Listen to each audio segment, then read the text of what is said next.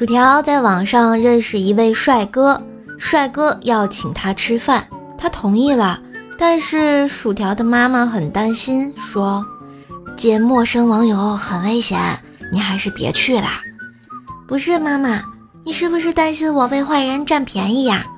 啊，不是不是，你本人和照片差那么多，我担心你挨揍啊。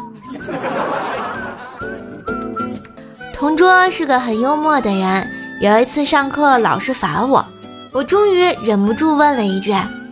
二五零，你干嘛？同桌害羞的低下头说了一句：“二二百行吗？”